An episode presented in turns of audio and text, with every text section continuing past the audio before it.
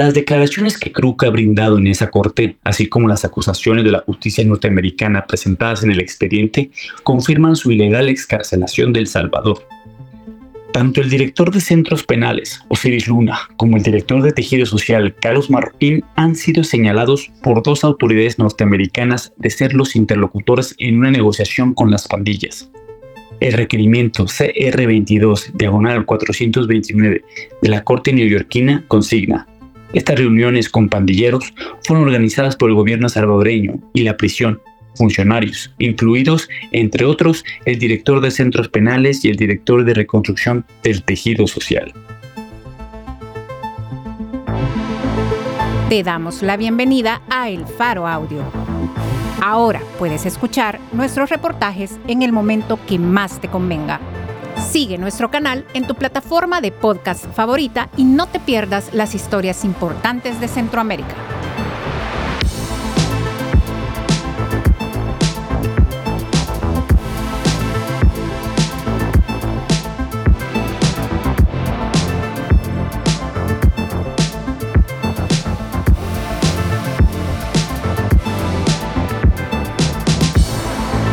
Hoy es 22 de noviembre 2023. Este es un artículo, escrito y narrado por Carlos García, desde México, titulado Estados Unidos contra Krug. Narcoterrorismo y otros delitos. Publicado en elfaro.net.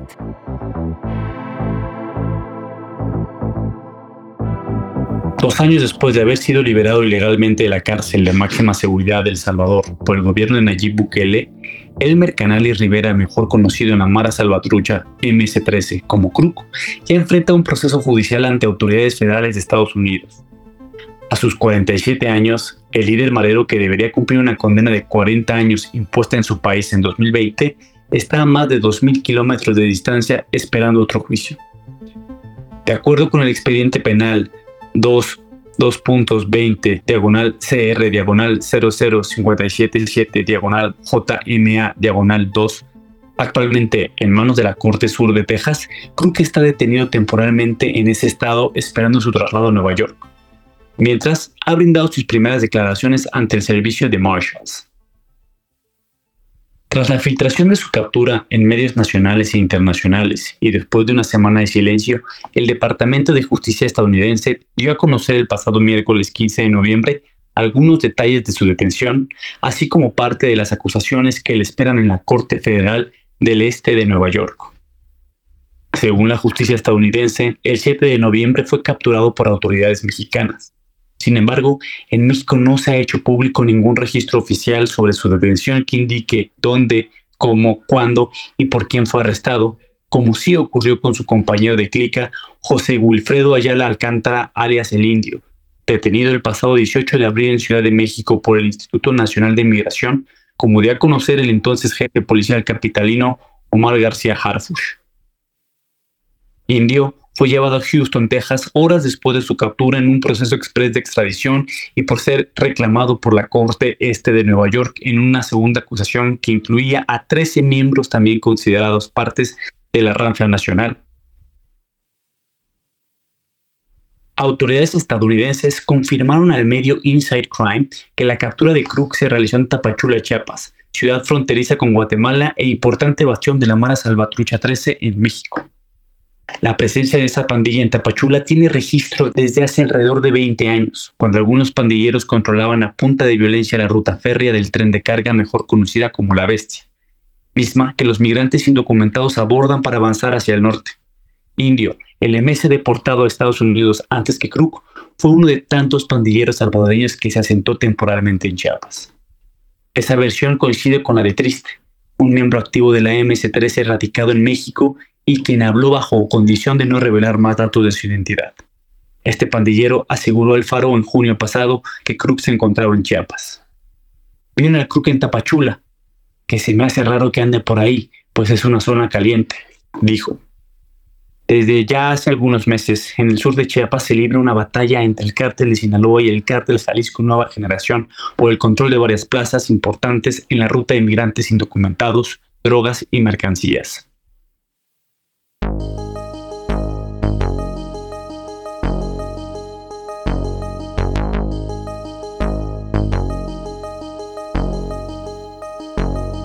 Gracias al boletín dado a conocer hace dos días por la Oficina de Asuntos Públicos, se sabe que el 9 de noviembre Cruz llegó al Aeropuerto Internacional George Bush en Houston, donde fue arrestado inmediatamente por agentes del FBI, Homeland Security Investigations y el Servicio de Marshals.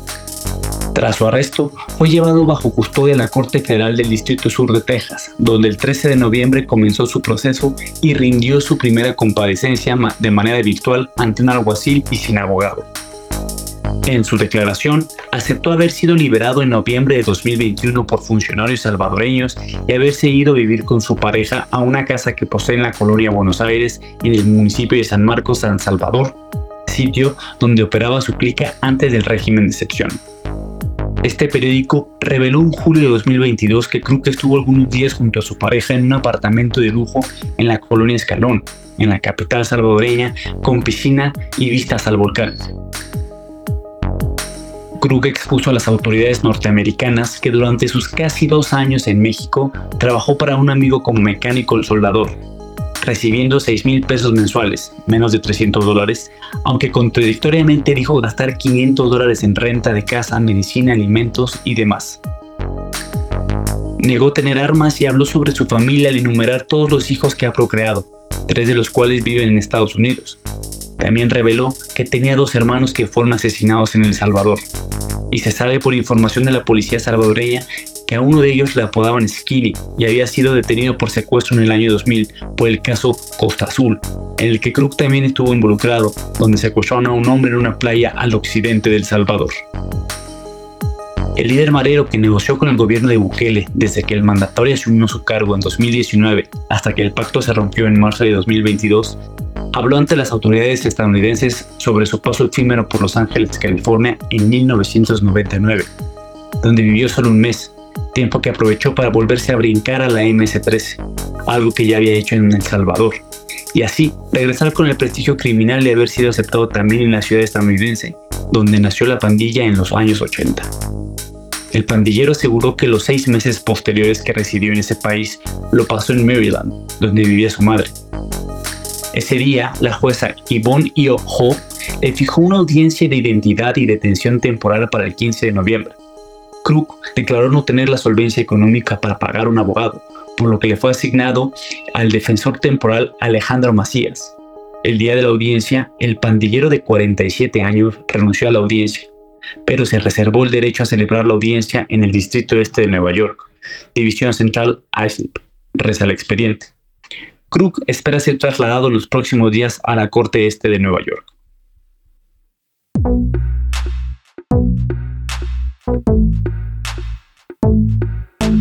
Las declaraciones que Krug ha brindado en esa corte, así como las acusaciones de la justicia norteamericana presentadas en el expediente, confirman su ilegal excarcelación de El Salvador. Tanto el director de centros penales, Osiris Luna, como el director de tejido social, Carlos Marroquín, han sido señalados por dos autoridades norteamericanas de ser los interlocutores en una negociación con las pandillas. El requerimiento CR22, diagonal 429 de la Corte neoyorquina consigna. Estas reuniones con pandilleros fueron organizadas por el gobierno salvadoreño y la prisión, funcionarios, incluidos, entre otros, el director de centros penales y el director de reconstrucción del tejido social.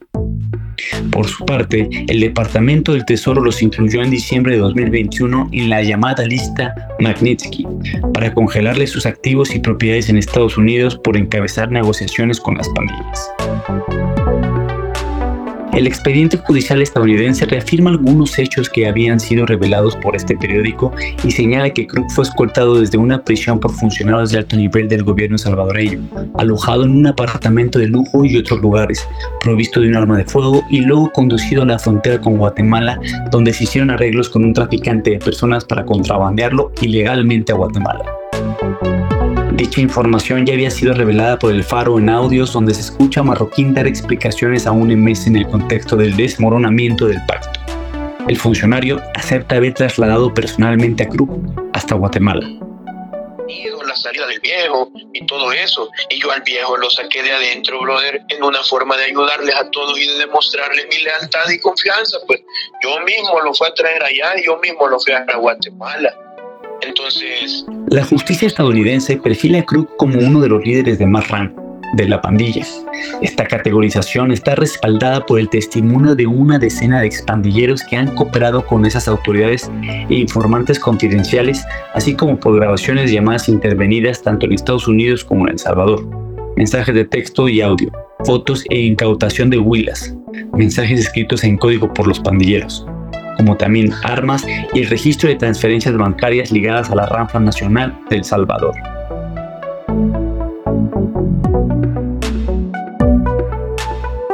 Todo este expediente se desprende del indictment o requerimiento CR 20577 elaborado el 16 de diciembre de 2020 por la Corte Este de Nueva York en Central Island, que acusó por primera vez a la Rancla Nacional por actos de terrorismo y solicitó la extradición de 14 de sus líderes.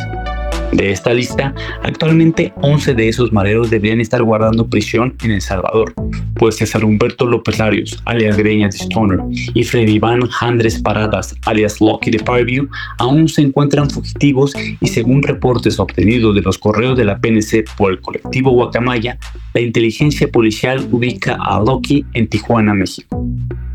De los 11 restantes, Inside Crime y la prensa gráfica revelaron hace un año que Efraín Cortés, alias Tigre de Parkview, Eduardo Erazo Nolasco, alias Colocho de Western, y Hugo Armando Quinteros Mineros, alias Flaco de Francis, aparecen registrados como libres por inactividad en sus fichas carcelarias del Sistema de Información Penitenciaria. Sin embargo, los medios oficiales no han mostrado imágenes de estos pandilleros ni tampoco de los líderes de las otras dos pandillas desde que el pacto terminó en marzo de 2022.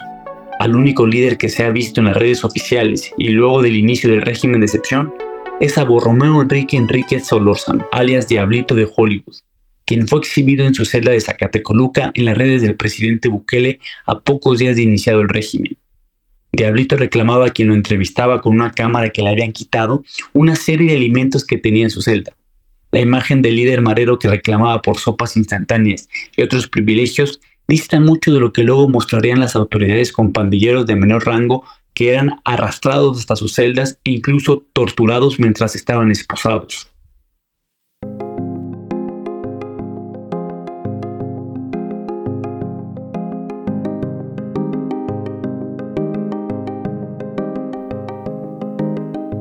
Cuando su expediente fue presentado en Estados Unidos en 2020, Krug purgaba sus penas en el sector 6 del penal de máxima seguridad de Zacatecoluca en El Salvador. Las autoridades salvadoreñas recibieron la petición de extradición de Estados Unidos el 4 de junio de 2021, pero nunca hubo pasos en el sentido de conceder esa extradición, algo que parecía tener sentido, pues Krug aún debía pagar décadas de condena en su país. El requerimiento acusa a Krug de cometer cuatro delitos conspiración para proveer y ocultar el apoyo material para terroristas, conspiración para cometer actos de terrorismo que trascienden las fronteras nacionales, conspiración para financiar terrorismo y conspiración para el narcoterrorismo. Las acusaciones contra Krug lo juzgan por el actuar de su pandilla, al entenderlo como uno de sus líderes, ya que la MS-13 fue catalogada el 11 de octubre de 2012 como una organización criminal transnacional y es atacada bajo la ley RICO, que combate las organizaciones criminales. Dicha ley se ha aplicado a capos de la mafia italiana o a estafadores de Wall Street. Esta designación ha sido la base para vincular a la ranfla nacional de la MS-13 con sucesos que ocurran en Estados Unidos y otros países, aunque no sean ordenados por un pandillero en particular, sino por ser parte integral de la cadena responsable de mando. Krug, que es señalado de ser uno de los llamados 12 apóstoles que en 2002 en los penales de Panteos y Quesaltepeque crearon una ranfla nacional que controlaba las actividades generales de la pandilla en todo el territorio salvadoreño e incluso fuera. En El Salvador, por ejemplo, eran los delegados de la ranfla los únicos que podían autorizar homicidios durante el pacto con el gobierno del FMLN. Recibían llamadas de pandilleros que les solicitaban permiso para matar y exponían sus razones. A esos delegados en las calles se les bautizó como la Federación durante las investigaciones policiales salvadoreñas que involucraron escuchas telefónicas alrededor del año 2016. De momento, no se conoce qué órdenes en concreto ha girado Krug en suelo estadounidense, pues los cargos de terrorismo que se le imputan no son a título personal, sino que se le adjudican por ser miembro clave de la Rampla Nacional, según el fiscal estadounidense Brian Peace.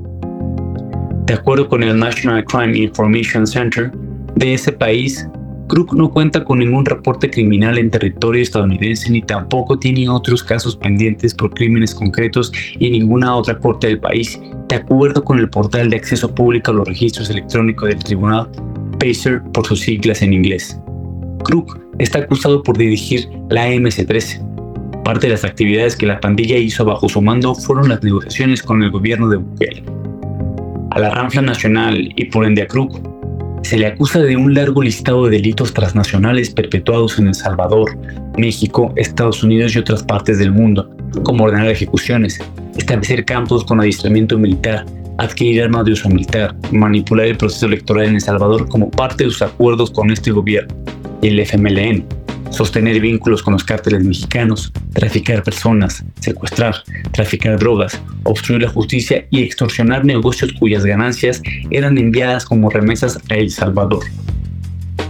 A la cúpula de la AMS se le imputa haber formado un poder político en El Salvador, que usó los asesinatos de civiles, pandilleros rivales y autoridades de seguridad para forzar al gobierno a cumplir sus demandas. La acusación también señala a la Ranfla Nacional de haber ordenado el asesinato de agentes de seguridad salvadoreños y de intentar asesinar a un agente especial del FBI en El Salvador que investigaba la pandilla. El director del FBI, Christopher A. Gray, aseguró que Crook es un criminal violento que amenaza de manera directa la seguridad de nuestras comunidades en el indictment, se acusa a la Rampla Nacional porque desde las prisiones de El Salvador ordenaba a miembros de Estados Unidos que cometían actos de violencia, incluidos homicidios para conseguir sus objetivos e implementar reglas que posibilitaran que la MS-13 se afianzara en parte de Estados Unidos, incluso dentro del distrito este de Nueva York. La acusación pone de ejemplo el caso de la división criminal de Long Island, Nueva York, donde se han cometido más de 65 homicidios desde 2009 a la fecha. Sin embargo, la mayoría de esas muertes no están relacionadas con ninguna actividad criminal de la pandilla en El Salvador, según numerosos indictments de ese estado que han sido revisados por el FARO.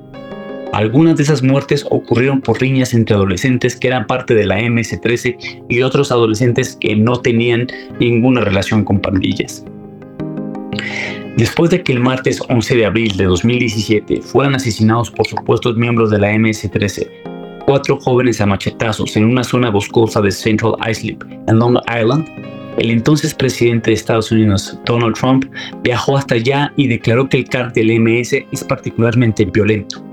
No les gusta disparar a las personas porque es muy rápido. Leí que uno de esos animales explicaba que le gustaba cortarlos y dejarlos morir lentamente porque era más doloroso y les gustaba verlos morir son animales.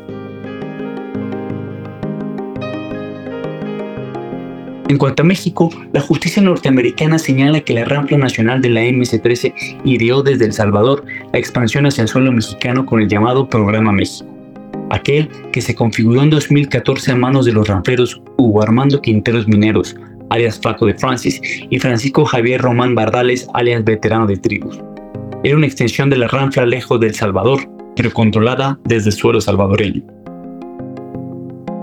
Este programa tiene miembros esparcidos por Chiapas, Guanajuato, Estado de México, Ciudad de México y San Luis Potosí, de acuerdo con varios pandilleros consultados para esta investigación, así como también se menciona en una presentación realizada por el Centro Antipandillas Transnacional y la PNC, titulado Citación actual de las pandillas MS-13 en México. Dicho programa señala el expediente dio refugio a Krupp tras su liberación por el gobierno de Bukele y le permitió dirigir operaciones diarias de la pandilla, como entablar contactos para obtener drogas y armas de fuego con cárteles mexicanos, tales como los Zetas, el cártel del Golfo, cártel de Jalisco Nueva Generación y el cártel de Sinaloa. Sin embargo, se sabe que la mayoría de negociaciones que se han realizado entre miembros de la MS-13 y cárteles se han llevado a cabo por miembros de la pandilla sentados en Estados Unidos, que se dedican a ingresar drogas a ese país desde México, como es el caso de Nelson Alexander Flores Pacheco, alias Mula, de la clica Parview, quien traficaba droga de Tijuana a Estados Unidos y que puso en contacto a sus compañeros de clica Marlon Antonio Mengíbar Portillo alias Rojo, del programa México, con el cártel de Sinaloa, según acusación judicial en contra de Mula. Cuando Cruz llegó a México a inicios del 2022, Rojo aún se encontraba libre en ese país. Fue capturado el 22 de febrero de este año en México y enviado a Estados Unidos. De acuerdo con varios pandilleros entrevistados para esta publicación, Cook estuvo ligado al programa México. Ese loco se movía cerca, donde está el cementado programa México que ellos, la Ranfla Nacional, crearon, aseguró un pandillero hondureño asentado en Tijuana.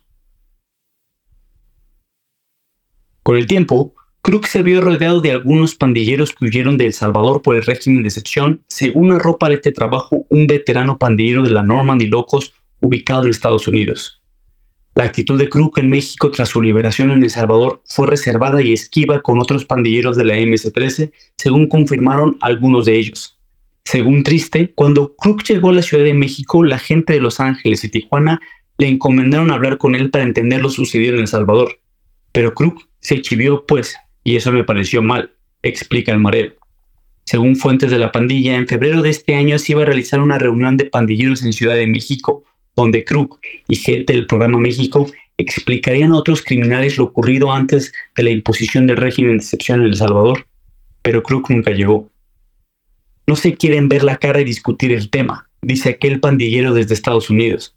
Ahora dicen que Krug le está echando toda la culpa a Diablito, líder nacional que se supone está encarcelado en El Salvador. Otro pandillero de la Normandy Locos, preso en el penal de Amate, en Chiapas, dijo que Krug es un pandillero que actualmente no está bueno, haciendo referencia a que en el sur de México no está bien visto, entre otros meses. Krug sigue esperando en Texas ser trasladado a Nueva York, donde puede enfrentarse a una cadena perpetua o negociar con la Administración de Justicia de ese país para reducir su pena a cambio de brindar información.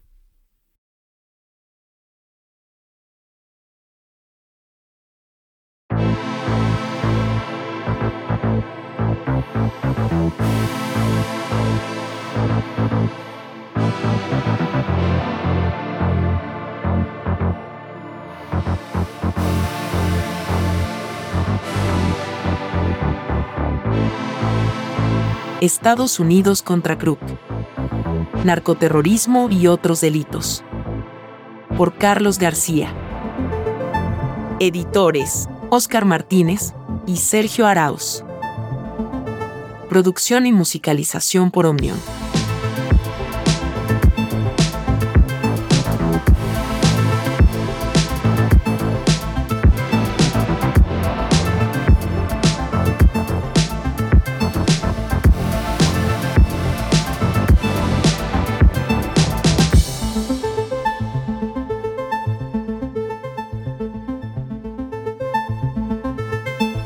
Gracias por escuchar esta historia.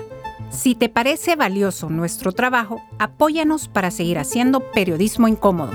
Sé parte de nuestra comunidad de excavación ciudadana desde un dólar a la quincena. Ingresa a apoya.elfaro.net.